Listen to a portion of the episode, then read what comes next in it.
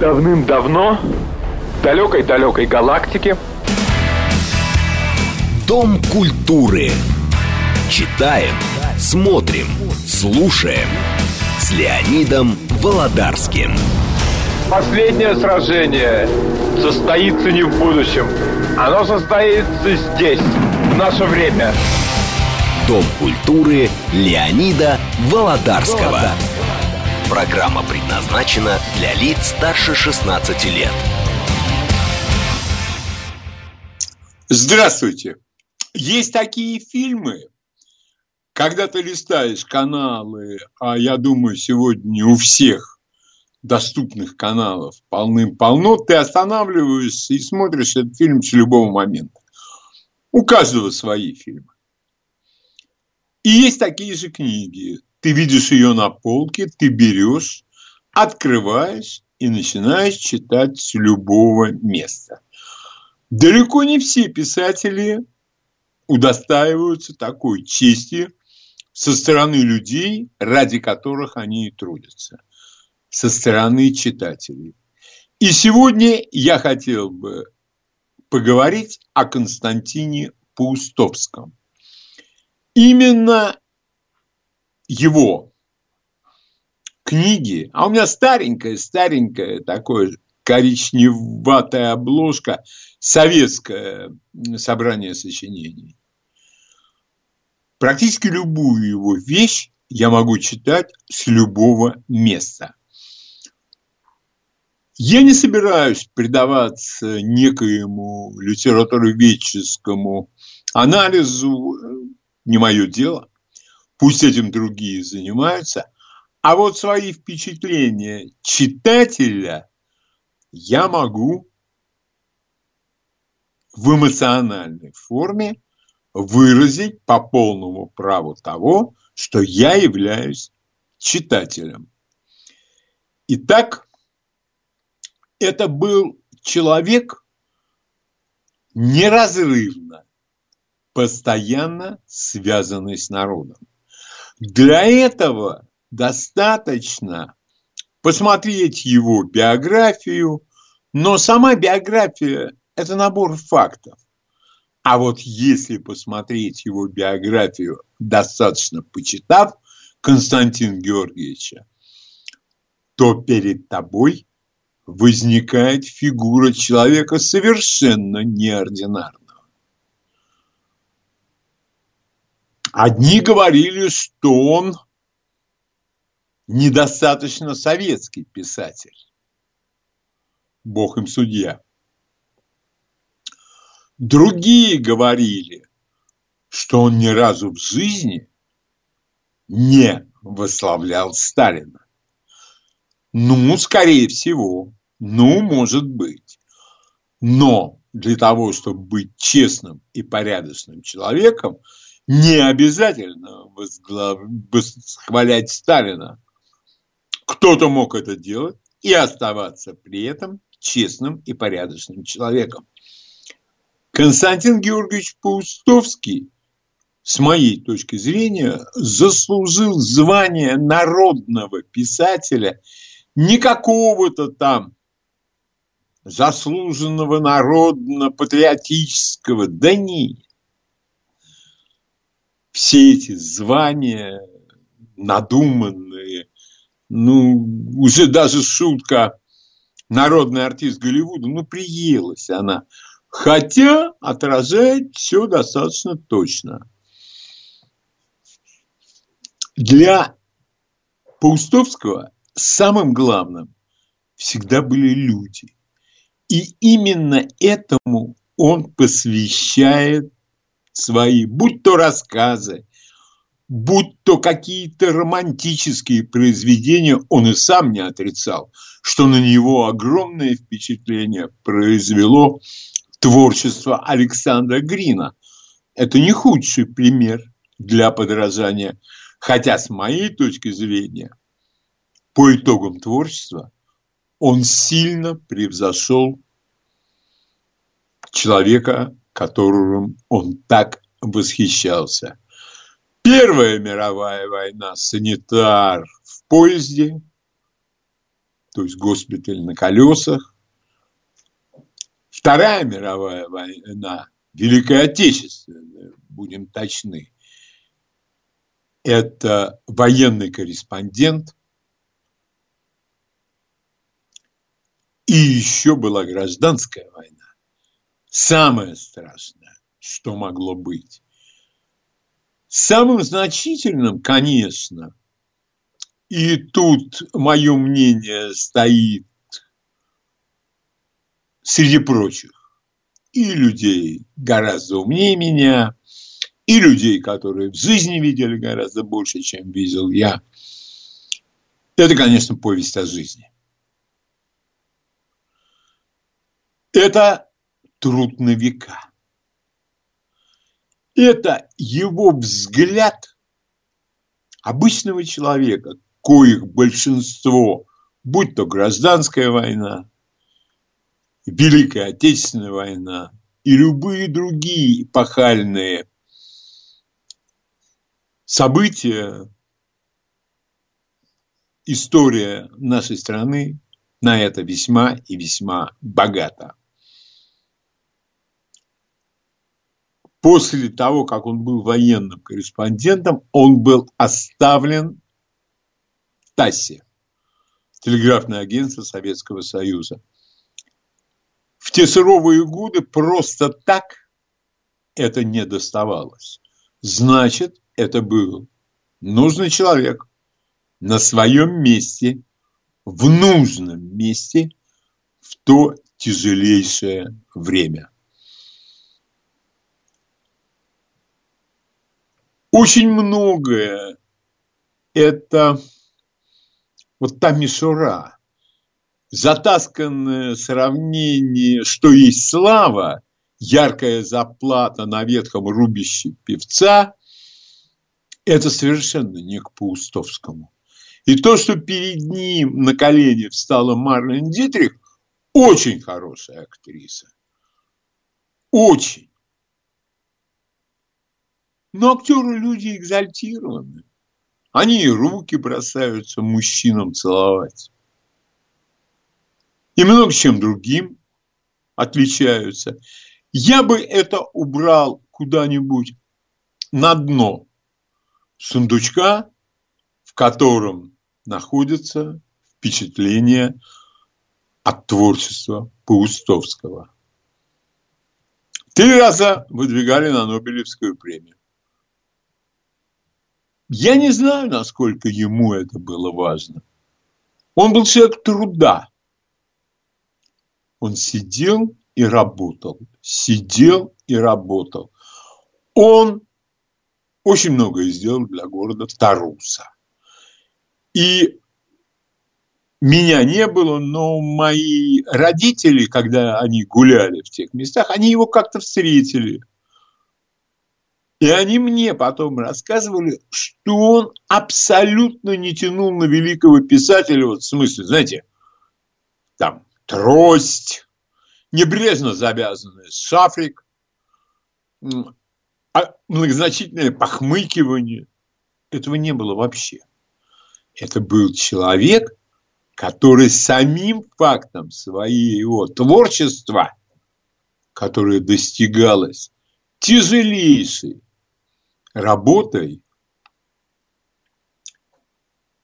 был писателем народным. Потому что творчество, что значит творчество? Творчество – это совокупность работ. Это совокупность труда. Именно поэтому мы и ценим наследство, которое остается после писателя. А это дело тяжелое. Сегодня пишется, а завтра не пишется. И послезавтра не пишется. И летят в корзину листы бумаги. Неважно, от руки, на машинке или, может быть, на каком-нибудь новомодном компьютере, который еще тебе и стиль отредактирует. Ну уж я не говорю про орфографию. как он любил свою страну во всем ее многообразии, мы находим именно вот в этом нашем сундучке с впечатлениями о творчестве Константина Георгиевича. Вот Мещерские леса и болота. Вот его путешествие из Киева в Одессу, которое длилось 17 дней. И очень точно и страшно отражено в повести о жизни. Разные персонажи попадаются на пути у Паустовского. И мне могут что угодно являть люди, для которых Нестор Махно чем-то является, актеры небольшого ума, может быть, с большим обаянием, будут воплощать этот образ на телевизионных и прочих других экранах.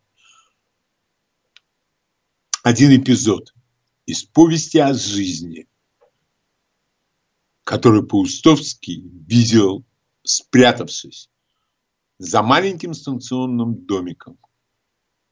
Мне скажет о Махно гораздо больше, чем все люди, которые кто-то не знает историю, но считает себя гениальным философом.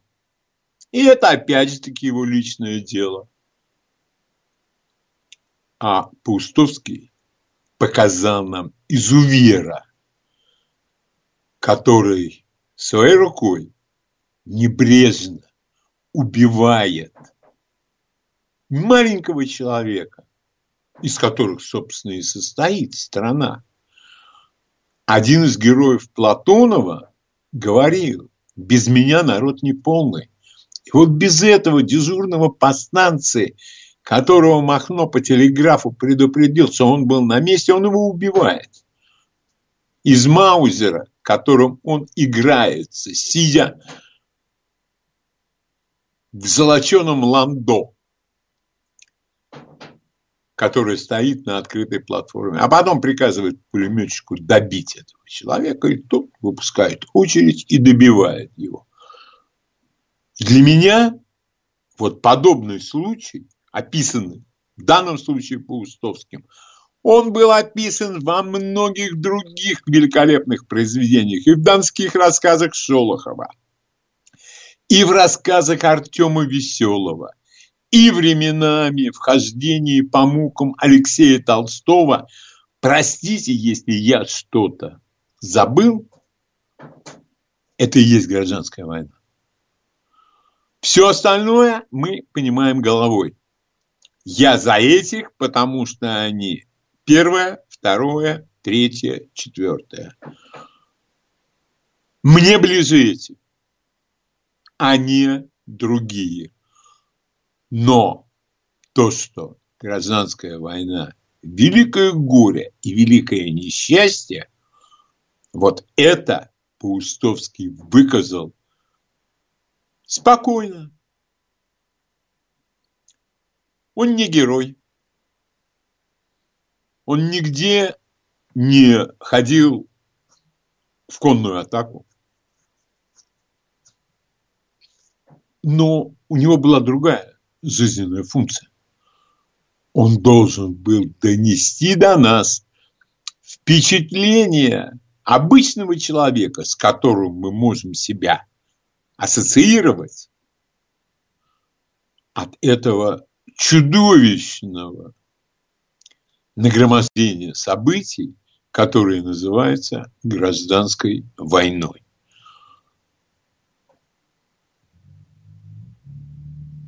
А его в школе, интересно, сейчас проходят. У меня такое впечатление, что никогда. А зачем нам Паустовский, скажет какой-нибудь чиновник? А действительно. А вот Солженицын, он как раз ко двору. Ну, давайте не будем все-таки сравнивать творчество Паустовского с лживым абсолютно, трудночитаемым, Ну хорошо. Ну Иван, один день Иван Денисовича. Ну Матрёнин двор. И рядом поставить творчество Константина Георгиевича Паустовского хм, совершенно не годится. По-моему, это даже будет некорректно. Но мы присутствуем именно при этом. И то, что подавляющее большинство молодежи никогда не читало Паустовского, вот это беда. Потому что он учит добру,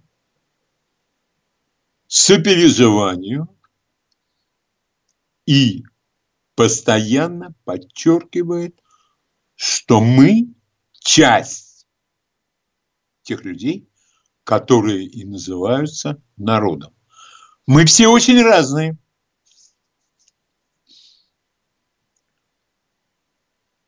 Мы все, кто-то читает, кто-то не читает, кто-то входит в кино, кто-то не входит. И терпимость, терпимость Паустовского, она имеет свои ограничения. Она не распространяется на подлость, на эффективное управление. Я не буду говорить про эффективное управление, потому что времени никакого не хватит. А что там творится и так далее, и так далее – Опять же, у каждого свое впечатление. Но именно такой писатель, как Паустовский, это обязательная программа для детей, да и для взрослых тоже не помешает. Может быть, экранизировать бы что-нибудь, хоть бы сейчас? Да нет. Я думаю, на это деньгов не дадут. Деньги же нужны на совершенно другое. Деньги нужны на штрафбат, на Риориту. Э, ну, возьмите любой сериал про Великую Отечественную войну, про революцию. Вот на что идут деньги. Какая уж тут терпимость, какой уж тут интеллект, какая уж тут любовь к своей стране и к своему народу. А у Паустовского все это есть. Но кто я такой, чтобы... Я могу настаивать. Результат от этого будет не очень большой. Чтобы Паустовского включили, чтобы дети читали Паустовского, чтобы его маленькие рассказики экранизировали. У него есть совершенно фантастические рассказы для детей а какой у него есть рассказ «Кот-ворюга», а телеграмма, а разные другие ему одинаково родные и архангельские места, и юг России. Одно слово – народный писатель. Иное дело, жалко, что он не получает должного школьная программа, экранизации и прочее, и прочее, и прочее. Но справедливость – это такой дефицитный товар, надо сказать. Не каждому выпадает. А то, что он никогда не лгал, а то, что он сохранил свое имя в чистоте, нет людей, которые могут сказать про Паустовского, что он был непорядочным, нечестным, то, что он делал подлости. Вот это вот, я считаю, лучший памятник, который может быть поставлен Константину Георгиевичу Паустовскому. У нас остается немного времени до новостей. После новостей у нас будет Сергей Шестов. Он э, выдвинет свои версии по поводу некоторых событий. Вы сможете задать ему несколько вопросов. А пока ваше мнение о Константине Георгиевиче Пустовском, Пустовском, какое место этот великий человек и великий писатель занимает в вашей жизни. Здравствуйте. А, алло, Да. Здравствуйте, здравствуйте, нет, Сергей Сергеева Посада. Вы знаете, я для себя Паустовского открыл буквально года полтора-два назад, когда по радио «Звезда» послушал запись его книги, вот «Книга жизни», она, по-моему, из шести да. частей состоит.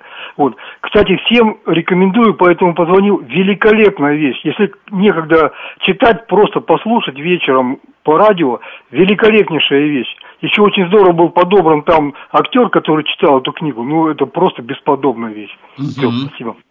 Спасибо вам. Спасибо. Я все-таки, маленький комментарий, я все-таки сторонник чтения. Потому что вот чтение с выражением, как мне это в школе не нравилось, так мне это и сейчас не нравится. Ваше мнение о Константине Паустовском? Здравствуйте.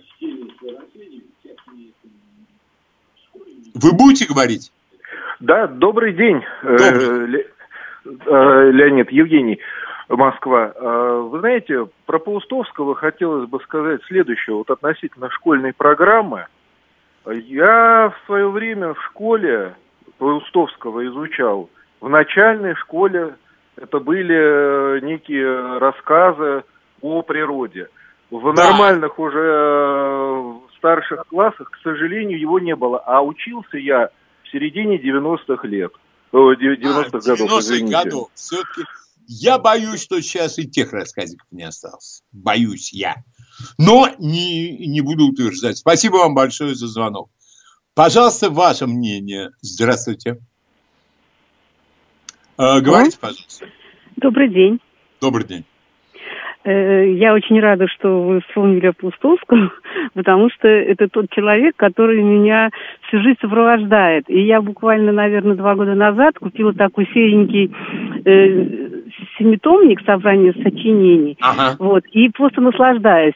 И вот это мне дает какую-то атмосферу я уже не говорю, вот э, начиная от гражданской войны, вот эти все его периоды, и Одесский, и в Батум, угу. и, и там еще где-то, да, а вот 50-е годы, эти послевоенный, вот этот вот кордон, кажется, 273, не помню. И вот эта вот вся атмосфера становления страны, это как-то через простую какую-то жизнь людей, да.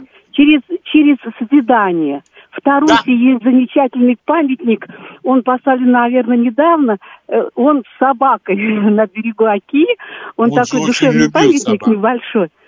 Вот, и его там дом такой совершенно непритязательный. И вот этот человек, он действительно олицетворение какого-то, какой-то чистоты.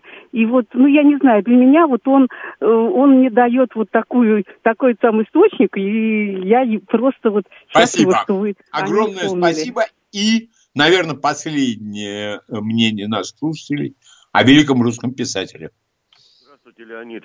Э, огромное вам спасибо за то, что вы каждый раз вспоминаете нашего величайшего писателя Константина Георгиевича. Я тоже, безусловно, в восторге от его творчества. Но вот за что я вам благодарен, то, что вы, знаете, вот предлагаете людям, кто не читал, прочитайте, а кто читал, освежите в памяти. То, что писал Константин Георгиевич, это, конечно, великие вещи. Мне восхищал всегда его язык. Вот что я ценю в писателях, это вот гениальность и простота языка. Когда ты читаешь вот, и получаешь удовольствие.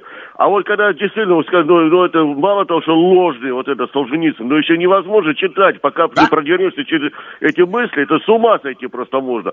А вот чем хорош Константин Георгиевич, что ну это он хорош для всех, и для детей, и для взрослых. Для а вы писатель. вот представляете, какой труд за этой простой и ясной прозой. Конечно, я помню, я слышал, как писал Флобер, что э, у него, чтобы написать какую-то вещь, он поднимал, перерабатывал, ну, как говорят, десятки килограмм э, макулатуры, то есть архивов. Конечно. Для того, Конечно, чтобы вот о чем-то написать. Самое, а он иначе бы не был честным порядочным человеком. Конечно, конечно. Потому Это что тут писатель. вот есть один писатель, э, к сожалению, э, времени больше нет, Новости после новостей Сергей Шестов. Читаем, смотрим, слушаем. Дом культуры Леонида Володарского. И в этом получасе наш гость, полковник КГБ в отставке, ветеран группы спецназначения «Вымпел КГБ СССР» Сергей Шестов. Сереж, здравствуй. Добрый день. Сереж, значит, во-первых, я тебя хочу поздравить. Когда ты несколько лет назад начал говорить, что центр силы переносится в Австралию, скажем, я к этому скептически отнесся. А сегодня твоя правота абсолютно четко подтвердилась. Скажи, пожалуйста, что стоит вот за тем, что ты тогда говорил, что центр силы, или как ты по-другому, может быть, говорил, переносится в Австралию? Ну ладно, сейчас буду отвечать. А, ну, начинаю, как всегда, традиционно с мантры. А, в Нейнке идет э, военно-полицейская и продолжается эта операция. Затяжной характер, ну что поделаешь. Мы за целую неделимую Нейнку, но остается определиться в границах. Я уже сократил эту мантру вот до минимума. Угу, угу. Вот на твой вопрос по Австралии. А, а Сереж, извини, Австралия появилась, кстати, в связи вот с этой сделкой, Австралия-Франция, которая сорвалась, какая-то новая ось э, США-Англия, Австралия. Но то, что к этому континенту какой-то очень и очень повышенный интерес, это явно. Ну да. Ну так вот, э, меня первый раз э, на это натолкнуло, торкнуло где-то, наверное, 97-й, 96-й год, когда, э, значит, ну, совершенно для меня, по крайней мере, неожиданно, начали собираться огромные деньги, да, в англосаксонской тусовке, вот, и направляться в Австралию на развитие инфраструктуры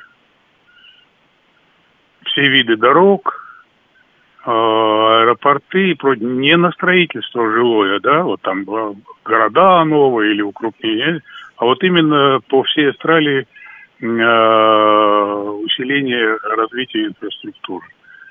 Вот. Э, это, об этом я услышал, потому что и Россия была подключена к этому. Не знаю, кто-то помнит или нет, э, экономисты должны это помнить, э, если что, поправят. Значит, была такая авантюра затеяна на территории э, России англосаксами, значит, через казначейство американское. Брались под дачу кредиты залоговые обязательства губерний наших ага. Э, крупных ценных э, предприятий, и казначейство под них выдавало кредиты, но не напрямую Россию, а неким организациям, кто этим должен заниматься. И эти организации эти деньги как-то осваивали, и на вторичном уже круге как бы э, будут выдаваться, э, выдаваться эти кредиты России, да? Вот. Ну, эта авантюра хорошо сработала, пару, генерат, э, пару губернаторов на тот момент, кто застрелился, кто отравился э, от этого фиаско, да, никаких денег, естественно, в Россию э, не утекло, а все деньги, вот и в том числе и от этой авантюры, уходили на то, что я сказал Австралии. Ну, а когда американцы, ну, НАТО, американцы, в общем, для меня это англосаксы, начали Восток поджигать, э, тоже мысли хорошие и нехорошие стали появляться. Э, вот мы с тобой, ты уже сказал, что мы с тобой э, об этом поговаривали, да?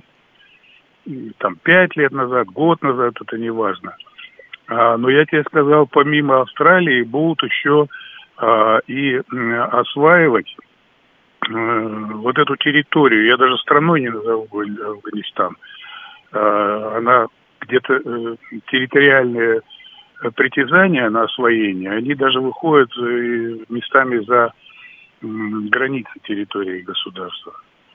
Ну, как Восток полыхал, ну, что здесь говорить? Ну, все мы знаем, да? да. На мой взгляд, они, англосаксы, провели первичную, жесткую, грубую Э, уборку, промывку этих территорий. То есть они вот первый этап, они уже завершили выходом из Афганистана как бы, ну и из других там э, государств. вот, откуда вышли, откуда еще не вышли. Вот эту грубую метлу они э, на протяжении там порядка 20 лет э, хорошо э, применили. Ну и уже здесь, э, я, я вчера или позавчера тебе позвонил, Лень, ты помнишь этот разговор про Австралию? Да, конечно. Вот. Здесь уже напрямую создание англосаксонского ядра, да, э, Штаты, Англия и Австралия, э, военного блока, военно-политического блока. Буквально через пару дней премьер-министр Австралии, милая женщина, а напрямую тексты могут поднять в интернете ее, ее речь. А мусульмане, братья-мусульмане, выселяйтесь из Австралии. Только одно условие. Если вы переходите а, с конкретным, так сказать, отказом от мусульманства и переходите в христианскую религию, а, тогда может есть шанс остаться. А так все выселяйтесь. Ты мне сказал, а китайцы? А я тебе отвечу. Китайцы умные люди. Э, в большинстве своем они под, вот под этой ситуацией и уйдут оттуда, так или иначе. А, будет создаваться, скорее всего, новое государство. Государство э, глобализации как таковой у них не получилось, не смогли, не смогла. Но будет крупное создаваться государство – а, будет какое название там дадут, неизвестно, но это на территории Австралии, прилегающие островов, а, Новая Зеландия там же тоже в их сфере окажется. Вот. И они перешли сейчас, э, создав этот блок военно-политический, они перешли к конкретным действиям. Ну вот засветили они подводные лодки, а там еще э, мало, мало не покажется, какие у них намерения. Ну и вот эта программа выселения – Будет, надо, надо, может быть, мы дождемся и э, со, вот создания нового государства, вообще нового типа. Э, туда будут э, э, граждане этого государства будут очень тщательно профильтрованы, поименно, вот буквально по каждому, да, каждая кандидатура, кандидат на вхождение в это государство будет проверяться. Ну, вот в этом направлении, я думаю, меня слушатели поняли. Афганистан, вот территории, где они проводили чистку эту, да, а, азиатские территории, они э, от этого не откажутся. Э, на континенте э, им надо будет, э, а, они запланировали территории, э, а вплоть до создания, вот, допустим, Афганистан превратится в 3-4 государства, да, я уже говорил. Э, ну, это Белуджистан должен быть, я говорю приблизительно, Вазиристан, там еще что-то, северные территории. Минимум это будет конфедеративное государство. Минимум, если э, оставят слово Афганистан. А так появится 3, 4, 5 государств появится. И э, в одном-двух из этих государств будут управлять полностью англосаксы. Эти территории как жизненное пространство им необходимы. Ну, так вот кратко, как смог. Да, да, да, да, да. Слушай, это очень далекий, наверное, стратегический план. Ты понимаешь, что... как... Да, я понял. Понимаешь, как они меня обманули-то? Понимаешь? Я же, э, когда с тобой мы разговаривали, я не планировал, что это будет завтра, послезавтра. Я думал, ну, 10-15 лет, доживем мы до этого или нет. А нет, бах. И объявили. Так что в отношении времени то, что это обязательно будет, да, но в отношении времени завтра уже наступило. Создание, конкретное действие по созданию нового, сверхнового во всех отношениях государства, они уже, англосаксы, приступили. Не будут бросать ни Америку, ни Азию, ничего не будут бросать. Но элитная вот эта госу- сфера государства, сколько они уж там запланируют, миллион, миллиард, сто миллионов, это не важно – но вот эту точку э, на планете Земля, они будут, у них и денег хватит, и технологий, всего у них хватит для создания этого супергосударства. Угу. То так. Второе. Появились уже некоторое время, ну, месяцы, появляются различного рода сообщения о э, все возрастающей, возрастающей мощи украинских сил специальных операций. Ну, я, э, как это называется? Ну, я в этом ничего не понимаю, естественно. Поэтому я обращаюсь к тебе. Э, значит, насколько все это соответствует, угрозу кому они представляют? России, а, ДНР и ЛНР. Или, может быть, их готовят на экспорт куда-нибудь там, я не знаю. Ну, может, в ту же Австралию на какое-то время. Ну, я понял. Э, ну, вот здесь, э, смотри как. Э, денег не дают, э, того не дают, этого не дают, не помогают, не воюют. Что-то надо раскручивать. Ну, взялись вот за этот фрагмент, как усиление роли и важности спецслужб. Э, ну и хорошо, э, в очередной раз, наверное, что-то будут пытаться усиливать. Я бы хотел сказать, здесь надо основное понять, что то, что называется всеми видами спецслужб э, на Украине или в Украине, да, у людей этих подразделений, у офицеров, как правило, это в основном офицеры, ну там прапорщики, да, там, ну в основном люди с э, высшим образованием, у них отсутствует у всех реальная мотивация противодействовать или э, противодействовать в первую очередь нашей стране. Но ее просто нет то, что надиктовывается, говорится, они все это понимают, да? Никакая Россия никакой прямой, непрямой войны не ведет. Добивается своих интересов, да. да? Есть ли отмороженное? Да, есть. И в составе этих спецподразделений. А, далее. А, им, а, до, они знают, и до них а, доводят не только сами, э, значит, Э, украинские руководители, а вообще и мы тоже помогаем, о том, что они находятся под постоянным оперативным э, контролем. Так называемый оперативный учет личного состава всех спецподразделений. И не только э, в, ну, в гражданке, так скажем, разведка, контрразведка, но и военной, да, в составе э, вооруженных сил э, Украины, ВСУ мы ведем тотальный, поименный, пофамильный их учет. Они об этом прекрасно знают. И вот действия самих подразделений, вот их, да, офицерские там группы спецназа или прочее, прочее, они практически, мы заблокировали их, они сведены к нулю. То есть они будут постоянно провальными. Я имею в виду территория, э, на территории России. Да, что-то у них в Крыму получилось, все, но получилось не от того, что эти группы действовали в классическом понимании. А для нас э, угрозу представляет действие агентуры э, в интересах э, спец, э, терр, диверсионно-террористических деятельностей.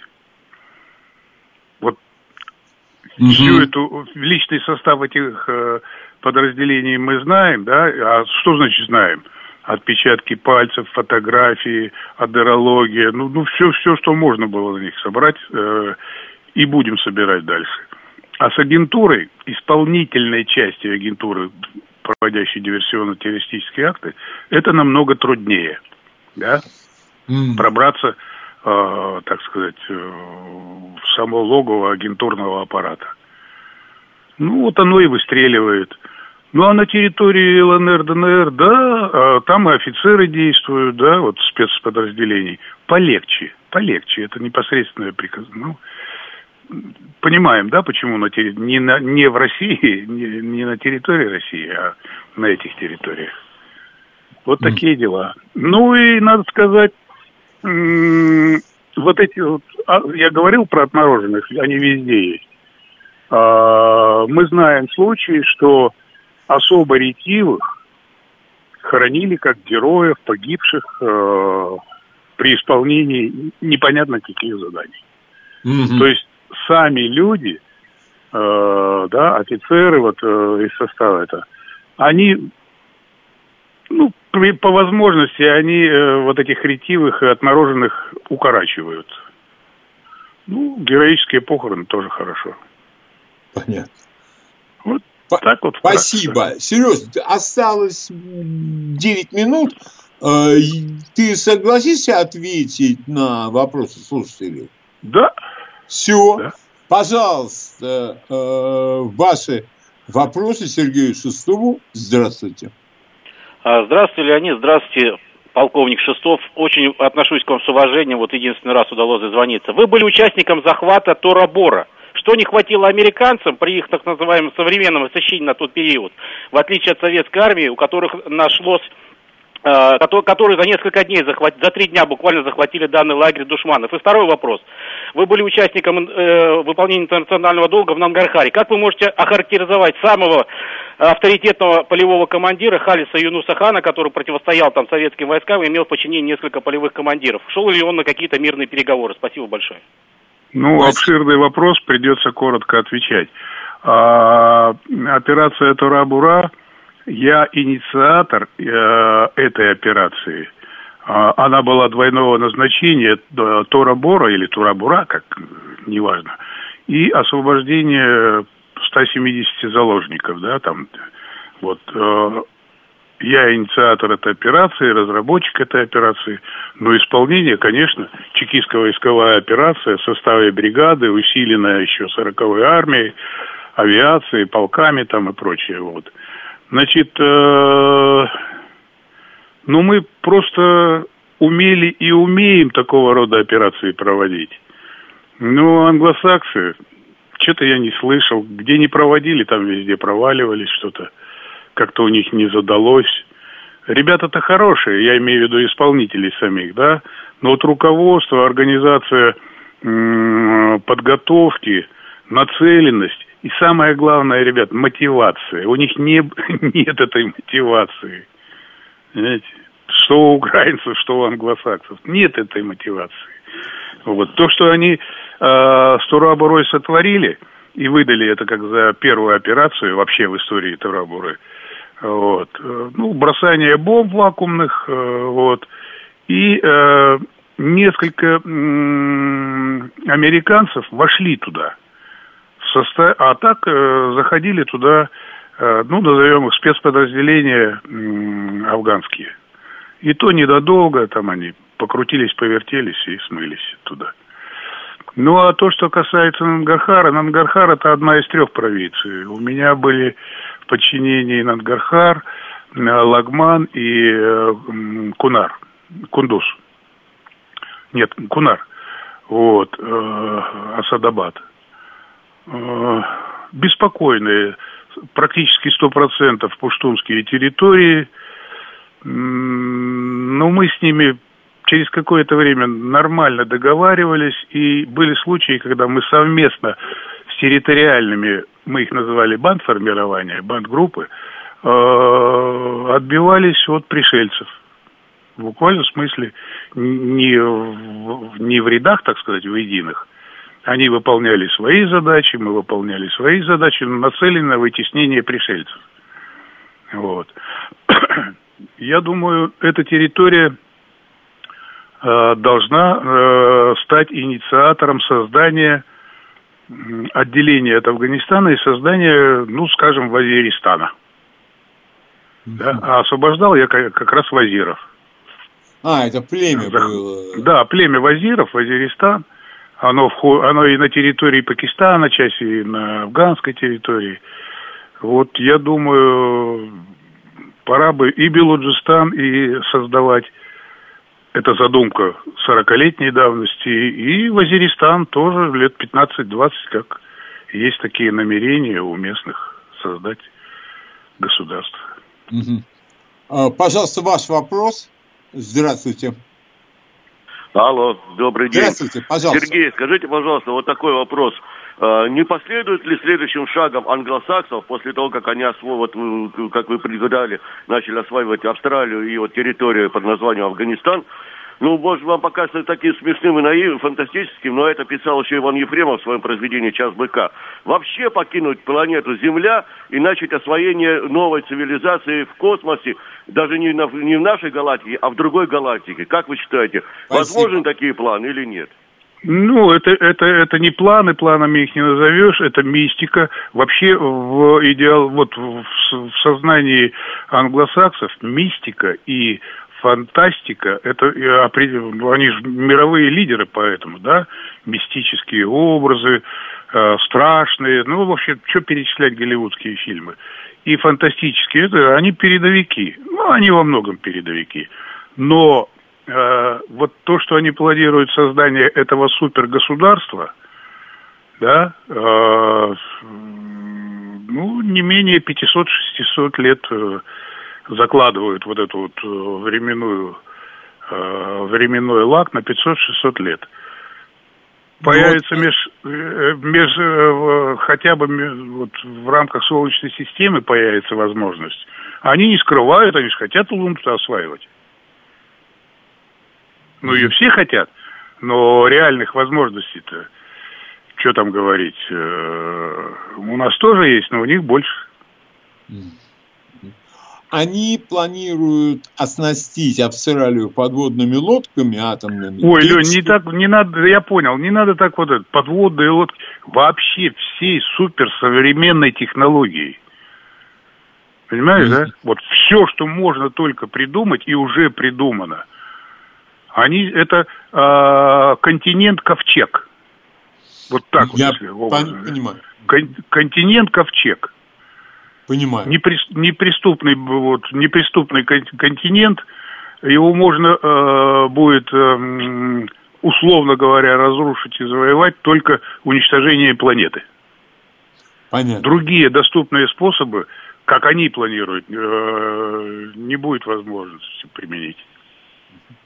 Ваш вопрос, пожалуйста, только конспективно. Времени немного осталось. Здравствуйте. Не будет возможности. Ага, ну что ж, тогда, э, да, тогда, э, пожалуй, уже 10... Ну, давайте попробуем. Пожалуйста, вопрос быстренько, конспективно. Здравствуйте. Здравствуйте. А. Скажите, пожалуйста, как вы смотрите на перспективу того, что США и Японию затащат в этот союз, чтобы такого ежа и Китаю, и России подложить в лице Японии? Спасибо. Нет, они, они, в принципе, уже объявили через премьер-министра. Это будет государство, квазихристианского толка. Почему квази? Конечно, они не допустят ни нас туда, ни католиков. А вот по протестантской, да, вот, вот, вот протестантскому направлению, э, кое они, ко, коему они поклоняются, да, ну, оно тоже вроде как христианство. Вот квазихристиан, а японцы не христиан. Нет, если вся Япония перейдет, перейдет в эту веру, что-то можно. Нет, э, все будет использоваться все также будет использоваться. Африки, э, нашей территории, да любая территория. Но вот этот бастион, континент бастион, они там будут, как они считают, безбедно, счастливо, по-райски жить. Вот цель создания этого. Ну, золотого миллиарда не получилось. Ну, миллионов 250-300 будут жить в земном раю. По их э, задумке. Ну да, э, это тот рай, который они себе представляют. Да, да, да, и строят. Представлять, ладно, мы все представляем. А они строят, они приступили реально к этому. Вот, кстати говоря, интересно бы сейчас с каким-нибудь серьезным специалистом по Австралии поговорить. На уровне, а где что строится, а какие деньги выделяются и так далее, и так далее. Сереж, спасибо тебе огромное. Новость. Давным-давно, в далекой-далекой галактике, Дом культуры. Читаем, смотрим, слушаем. С Леонидом Володарским. Последнее сражение состоится не в будущем. Оно состоится здесь, в наше время. Дом культуры Леонида Володарского. Володарского. Программа предназначена для лиц старше 16 лет. Итак, Никита Сергеевич Михалков отличился еще один раз. В своей программе он сразу же выбрал все свои знания по поводу 1917 года, коллективизации Ленина и всего прочего. И все бы ничего, у каждый имеет право на свое мнение. Но какая же каша, какая же мешанина, какое полное незнание истории он продемонстрировал. И это не так, а это совсем не точно, а третье совсем наоборот. Раньше я всегда опасался вот лишний раз. Я глупостей не чтец, а пуще образцовых. Но, тем не менее, вынужден признаться, что был неправ. На это надо обращать постоянное внимание. Потому что, как ни назови, а все одно ложь. Ой, а я этого не знал, а я этого не читал.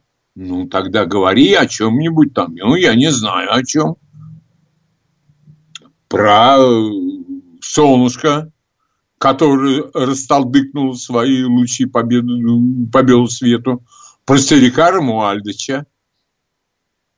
Масса тем, но не надо про историю, ну, честное слово. Ну, господа хорошие, ну зачем вам это все? Ну зачем вы демонстрируете свою полную безграмотность? Ошибочно ваших каких-то убеждений, которые стоят на глиняных ногах. И глина-то крайне невысокого качества. Но перед тем как, ну надо и документы почитать, а еще лучше изучить последовательность появления этих документов. Сначала было это, и оно подготовило. Вот, и подготовило, и подготовило. И вот таких любителей мифологии, их полным-полно, и они ходят весьма сомкнутыми, безграмотными группами. У одних Сталин в прострацию и депрессию пал после 22 июня 1941 года. А у других раскулачивание было такое, каким оно никогда не было. И никакого желания объективно посмотреть на вещи. Чтобы объективно посмотреть на вещи, надо читать. А они что-то слышали про НЭП. И вот до сих пор надо новый НЭП вводить. Почитайте книгу Юрия Николаевича Жукова о НЭПе. Вы просто в себя не сможете прийти с вашим уровнем подготовки.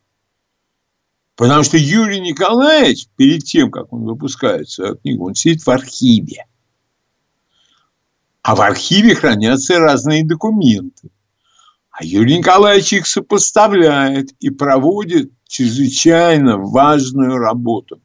И выясняется то, что даже люди, которые интересуются историей и которых невозможно упрекнуть в предвзятости, говорят, ну вот я об этом ничего не знал.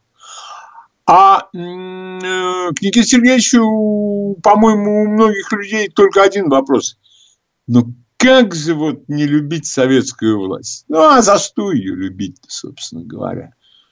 И тем не менее, при советской власти Никита Сергеевич Михалков отснял фильмы, которые мне нравятся. Например, а, неоконченная пьеса для механического пианино – а свой среди чужих, чужой среди своих, это, конечно, а, видно, что из какого американского или итальянского вестерна взято, но подражание великим образцам, с моей точки зрения, абсолютно не предосудительно.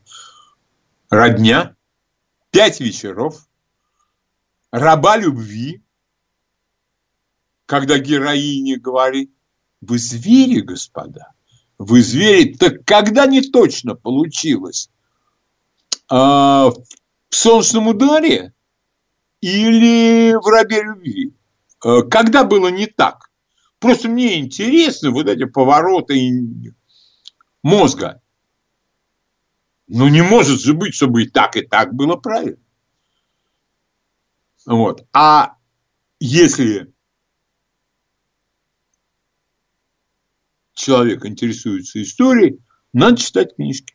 книжки исторические, они отличаются тем, что колоссальное количество сносок, и все эти сноски, архив такой-то, архивное дело такое-то, страницы такие-то, такие-то, и так далее, и так далее, и так далее. А огоньковские статьи времен а, глав редакторства там Коротича и всякие остальные, они, я их называю псевдоисторической литературой на туалетной бумаге. Это ни к знаниям, ни к чему другому ничего абсолютно не добавит. И вы знаете, ну что мы будем обсуждать людей, которые... Они о чем-то говорят, но они об этом ничего не знают. Они постоянно признаются друг другу в любви. Это свой круг. Да нет, да, свой кружок. И лучше продолжить разговор о настоящем кино. И есть такой уголок в нашем кинозале, в нашем Доме культуры, который называется экранизация пьес. Это, как я полагаю, очень и очень непростое занятие, потому что, ну, велик соблазн отснять спектакль. Ну, разбавить все это какими-то кинематографическими штучками-дрючками. Все же готово. Ну и на камеру. Что тут такого? И вдруг выясняется, что совсем это не так просто. Ой, как непросто. Какое количество совершенно бездарных работ. И пьеса вроде хорошая, а кино не получилось могут быть и несколько иные случаи. Как-то, например, пьеса Михаила Булгакова «Иван Васильевич» это достаточно злая, тонкая, сатирическая пьеса. Гайдай взял оттуда то, что ему было нужно, и отснял эксцентрическую комедию – я бы предпочел, конечно, чтобы это была тонкая комедия с диалогами, но потрясающий успех Иван Васильевич меняет профессию, оставляет меня в подавляющем меньшинстве. И в данном случае я готов признать, что Гайдай увидел текст Булгакова так, и это ему не помешало. Я сегодня хотел бы просто поговорить о моих любимых экранизациях пьес. Вот то, что ты смотришь, и ты забываешь, что это пьеса. Это великолепная экранизация. И я бы хотел начать с Лев Зимой. Только не Михалкова Гончаловского. Нет, нет, нет, нет. А это, по-моему, 68-67 год. Как известно, актер ничего не определяет. Ну, мое мнение, по крайней мере, таково. Актер настолько хорош, насколько он внимает тому, что хочет увидеть на экране великий режиссер, который снимает кино. А там Питер О'Тул, Кэтрин Хепберн, это легенда Голливуда, потрясающая актриса, но, к сожалению, у нас она не шибко известна. Там молодые Тимоти Долтон и Энтони Хопкинс. Это смотрится с напряжением, а на дворе 12 век. Да, 12 век. Элеонора Аквитанская, король Англии. А фильм следующий, он у нас в прокате не был. Шел он э, по закрытым просмотрам весьма и весьма недолго. Режиссер Питер Медок. Опять тот же Питер Отул. Пьеса называется «Правящий класс». Где Питер Отул играет безумца, который в силу различных обстоятельств, будучи лордом, собирается немножко управлять страной, ну, в позволенных ему пределах. Я бы снял бы такой фильм в каждой стране. Вот так бы и назвал везде. Правящий класс. Что там за люди? А как они там оказываются? Но это должны снимать талантливые режиссеры. И они обязательно должны быть очень злыми. Потому что я всегда говорил, что власть можно критиковать. Власть можно хвалить. Власть можно стараться понять, а вот любить власть нельзя. А вот любить нет. Любить надо родителей, детей, э, там свою девушку, своего молодого человека, девушку, я про девушку говорю. А вот любить нет. Любить вот власть, ну это никак. Но э, что-то, наверное, может, я не понимаю. Вот. Что-то нет таких фильмов. Нет. Другой, еще один фильм. Этот фильм у нас был в прокате. Называется он «Пожнешь бурю».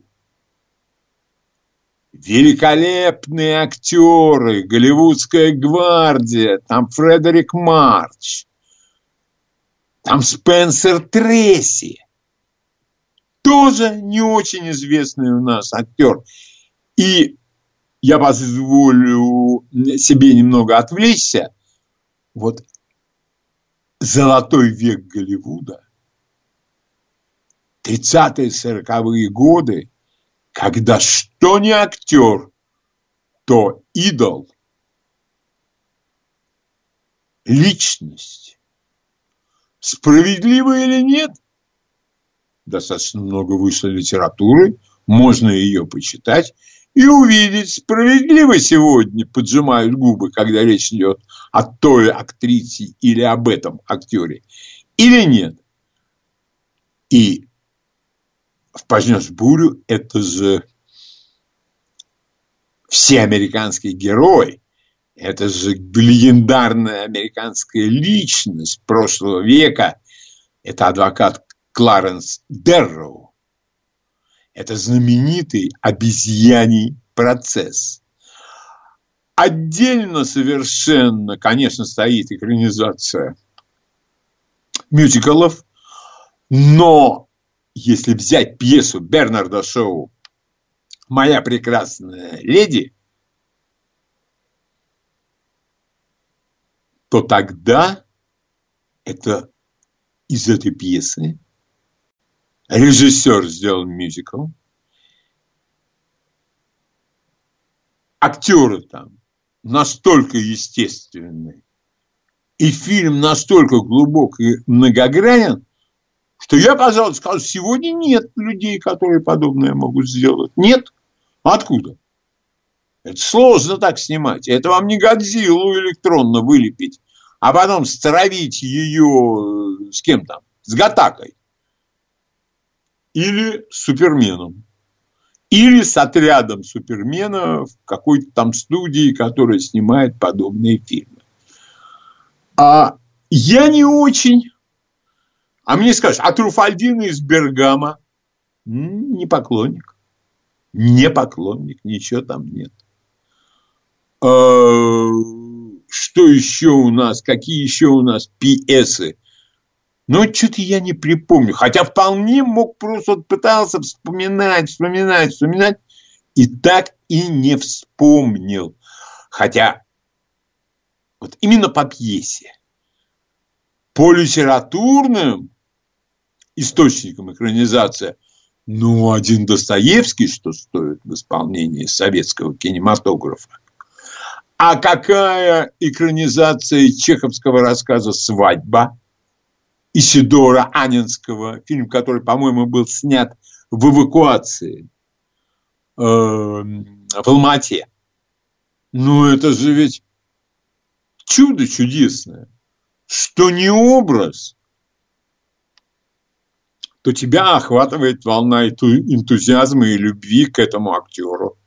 Мы, конечно, не забываем о режиссере.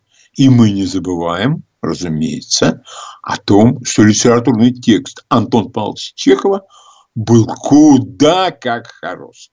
Куда как хорош. И, а вот это я, пожалуй, порекомендую к просмотру. Я назову просто два имени. Первый, первое имя – это Энтони Шеффер. Энтони Шеффер – это Амадей и совсем неплохое кино, которое экранизировал Милош Форман. И вторая, почему-то она переведена как «Игра на вылет». Ищейка. Может быть, это можно перевести как «Дознание», где играет Лоренс Оливье, который не нуждается ни в каких рекомендациях. И Майкл Кейн, который в свое время стал англичанином в Голливуде. А это, между прочим, место, на которое попасть очень тяжело. Вот есть латино в Голливуде, это на сегодняшний день Антонио Бандерас. И, наверное, сегодня англичанин в Голливуде – это, ну, уже точно не а, Майкл Кейн. Просто по возрасту он уже не англичанин в Голливуде. Ну, может быть, это Джейсон Стэттем, неважно. Неважно, кто это. Поэтому весьма надо осторожно относиться, если фильм – это экранизация пьесы. А, и последнее, что я хотел бы рекомендовать, «На золотом пруду». Генри Фонда его дочь Джейн Фонда и Кэтрин Хэбберн. Все та же Кэтрин Хэбберн. И вообще, я считаю, что если у вас какие-то затруднения с тем, что посмотреть, советовал бы повернуться к голливудской классике. К таким фильмам, как «Гражданин Кейн», пожнешь бурю. И люди, которые считают, что нынешний поезд на Юму, ой, как здоровско, где злодея главное играет Рассел Кроу, посмотрите фильм, который называется «3.15 на Юму». Старый черно-белый голливудский фильм. Куда как лучше вот этого нынешней поделки – так что фильмов, которые надо посмотреть и которые по разным причинам находятся вне нашего знания, просто мы недостаточно осведомлены, их полным-полно. А вот э, нынешним творцам помнить фразу, что ведь до того, как вы делали, уже что-то было – вот это обязательно. Потому что эти ребята, они как что снимают, такое впечатление, что в первый раз, а до них кино не было. И вот они что-то услышали и считают, что они первопроходцы, они гении. Это большая ошибка. И у меня к вам один вопрос, там остается э, буквально меньше пяти минут. Ваши любимые экранизации пьес – я подчеркиваю, именно пьес, которые вы видели, не имеет значения, это отечественные пьесы или это пьесы зарубежные. Я ни в коем случае не претендую на то, что я рассказал вам все. И на этом рекомендации исчерпаны. Ни в коем случае. Поэтому, если у вас есть свое мнение, пожалуйста. Ваше мнение. Здравствуйте. Здравствуйте. Здравствуйте, Леонид. Ну, в первую очередь, э, Гамлет Козинцева и Король Лир. Да, да, да, да, да. Но я вот больше люблю Гамлет Лоуренса Оливье. Вот. Э, спасибо, спасибо. Э, пожалуйста, ваше мнение. Что вы нам порекомендуете? Да, да, да, да, да. Но я вот больше люблю Гамлет Лоуренса Оливье. А я откуда все? Я молчу, сижу. Откуда мой голос? Э, спасибо, спасибо. Что-то чудеса какие-то происходят. Ну, будет что внукам рассказать. Пожалуйста, ваше мнение. Здравствуйте. Алло. Да, здравствуйте. Здравствуйте. Вы знаете, я посмотрела несколько лет назад шикарный фильм Вера Глаголева, нет, «Помещество в деревне», «Женщина» называется. Это был один сеанс десятичасовой, потому что советские русские фильмы вообще не показывают, можно сказать. Это такое чудо, это так хорошо снята деревня, это так красиво все. Просто я вот несколько раз. лет, и все Извините, время я вспоминаю. Ради бога, фильм. как называется этот фильм? Алло! Ну, пожалуйста, что вы нам можете порекомендовать? Здравствуйте. Вы слышите меня? Алло. Да, пожалуйста. Алло. Я вас прекрасно слышу. Алло. Да. Нет. Алло. Добрый Алло, день еще вы раз. меня слышите? Алло, Леонид, я вас Да. прекрасно слышу. Ага. Ну, первое, что на ум приходит, конечно, это Чехова драма на охоте. Э, Подождите. Янко- Янковский Драма там. на охоте – это повесть, это А, не повесть, пьеса. извините, извините. Ну, конечно, конечно, безусловно. Тогда, может быть, я не ошибусь, если скажу, что Шекспир, Ромео и Джульетта в исполнении молодых англичан. Вот где действительно Ромео это юноша, Джульетта это молоденькая девушка, и ты понимаешь, вот, вот так вот надо эту вещь поставить, и так ее надо играть. Слушайте, вы абсолютно правы.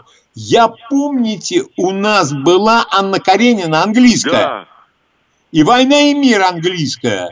Ну, я видел Вишневскую в роли Наташи Ростовой. Слушайте, сидит 45-летняя, ну, не хочется, вот, женщина, родившая детей, играет юную девушку. Ну, это просто смешно, это просто позорище. И вот то же самое по логике вещей и вообще по книге Ната- эм, все герои а, «Войны и мира» это же молодые люди очень. Молодые люди, конечно.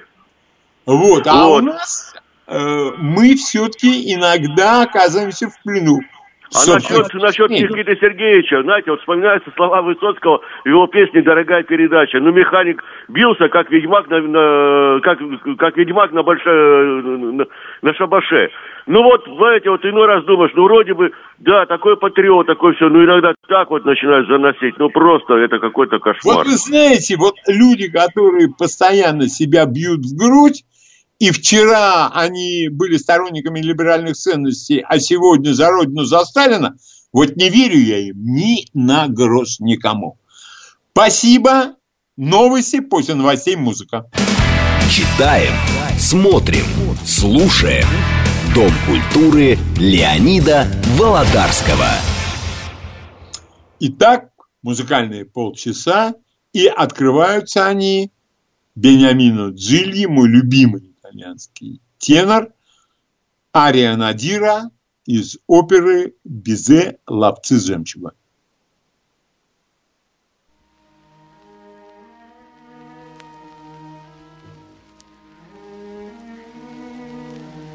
Mi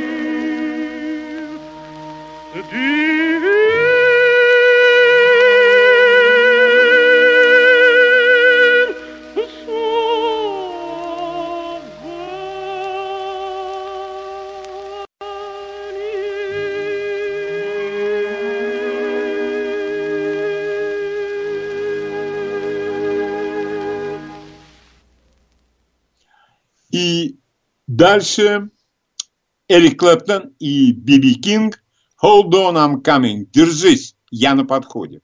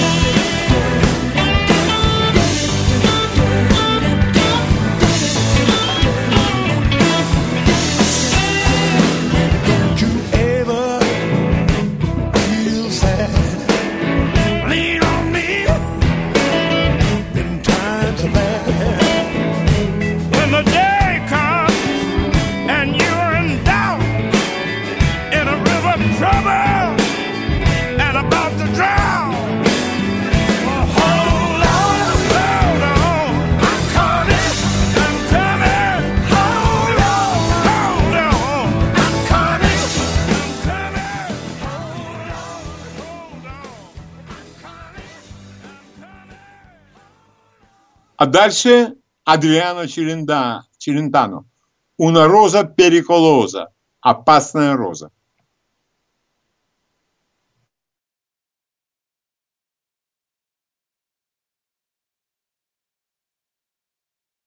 mai scoppia la guerra tra noi.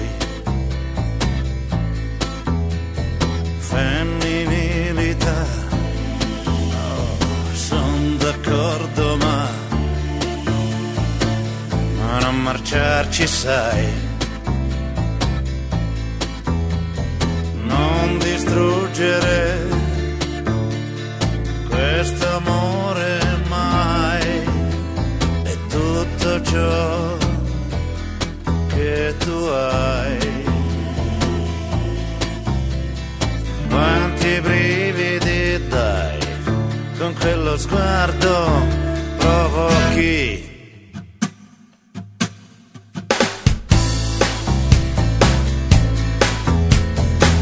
Tu accendi i fiammiferi che poi si spengono e il buio ritorna perché lo fai.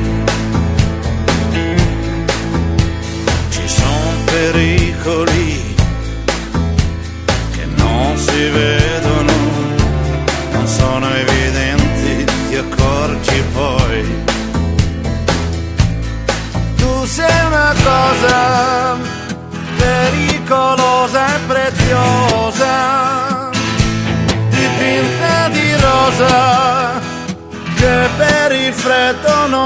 sboccia mai. Nemici noi è un dolore, sai. Se giochi tu, io non gioco più. I fuochi divampano che accende il tuo fascino, non sai rinunciare e allora vai.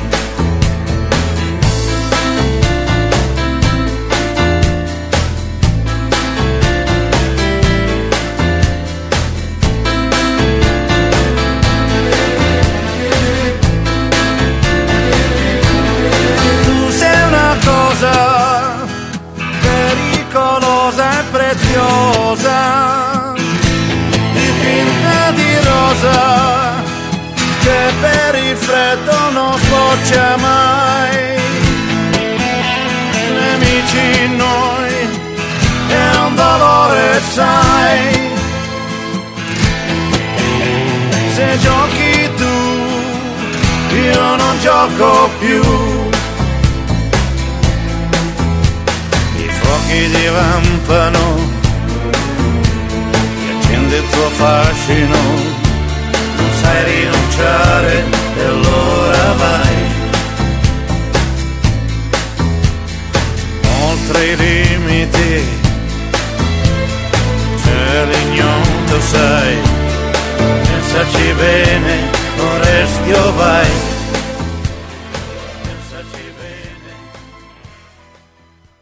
один, если не лучший итальянский эстрадный исполнитель, который делал то, что он хотел. Когда он вел супер популярную телепрограмму в Италии, она выходила, вышла всего два раза, потому что от него начали что-то требовать, что-то он не то делал, он там смеялся, а не надо было смеяться. Про кого-то что-то сказал, и он повернулся и ушел. Это действительно молодец. В мое время это была одна из самых популярных групп в России. Не знаю, как сегодня. Итак, сектор газа. Пора домой.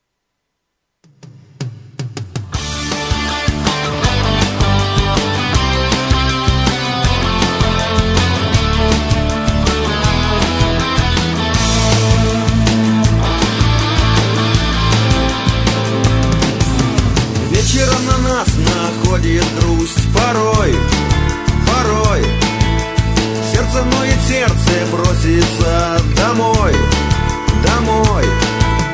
Звонит ветер над бараками, БМП нам лязгнет драгами. Домой, домой, пора домой. Звонит ветер над бараками БМП нам лязгнет траками Домой, домой,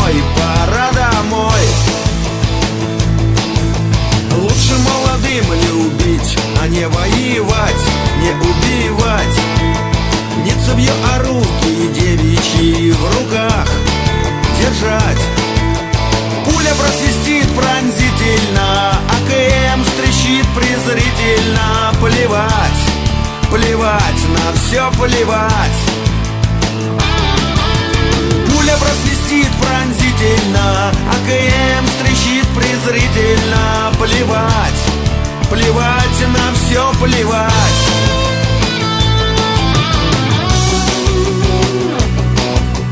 Мальчики опять надеются, что бой, последний бой. Ждут они, когда приказ придет домой, домой.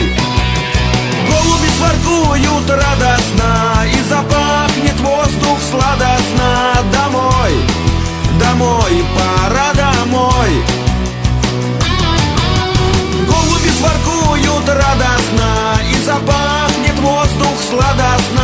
Домой, домой,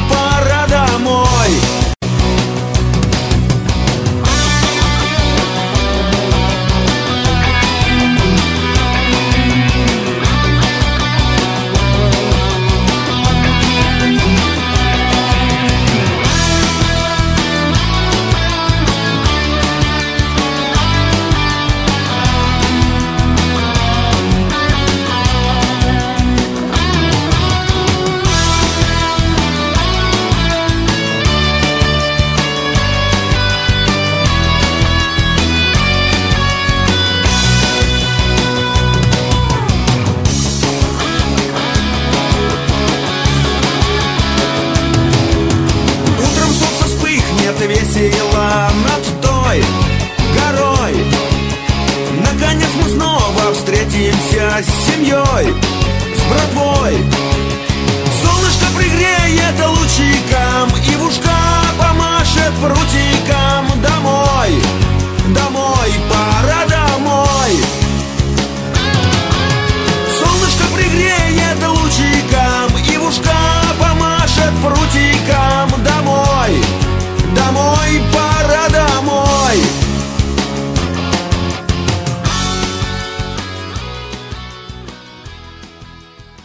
А вот следующая песня заслуживает отдельного представления. Это главный мотив сериала «Правосудие». У нас так перевели. Если не видели, посмотрите. Это очень любопытно. А песня рассказывает о истории семьи, штат Кентукки. И, скорее всего, это округ Харлом, где и происходит действие сериала. Он есть на самом деле. Итак, Петти Лавлес, You'll never leave Harlan alive. Ты никогда не выйдешь из округа Харлом.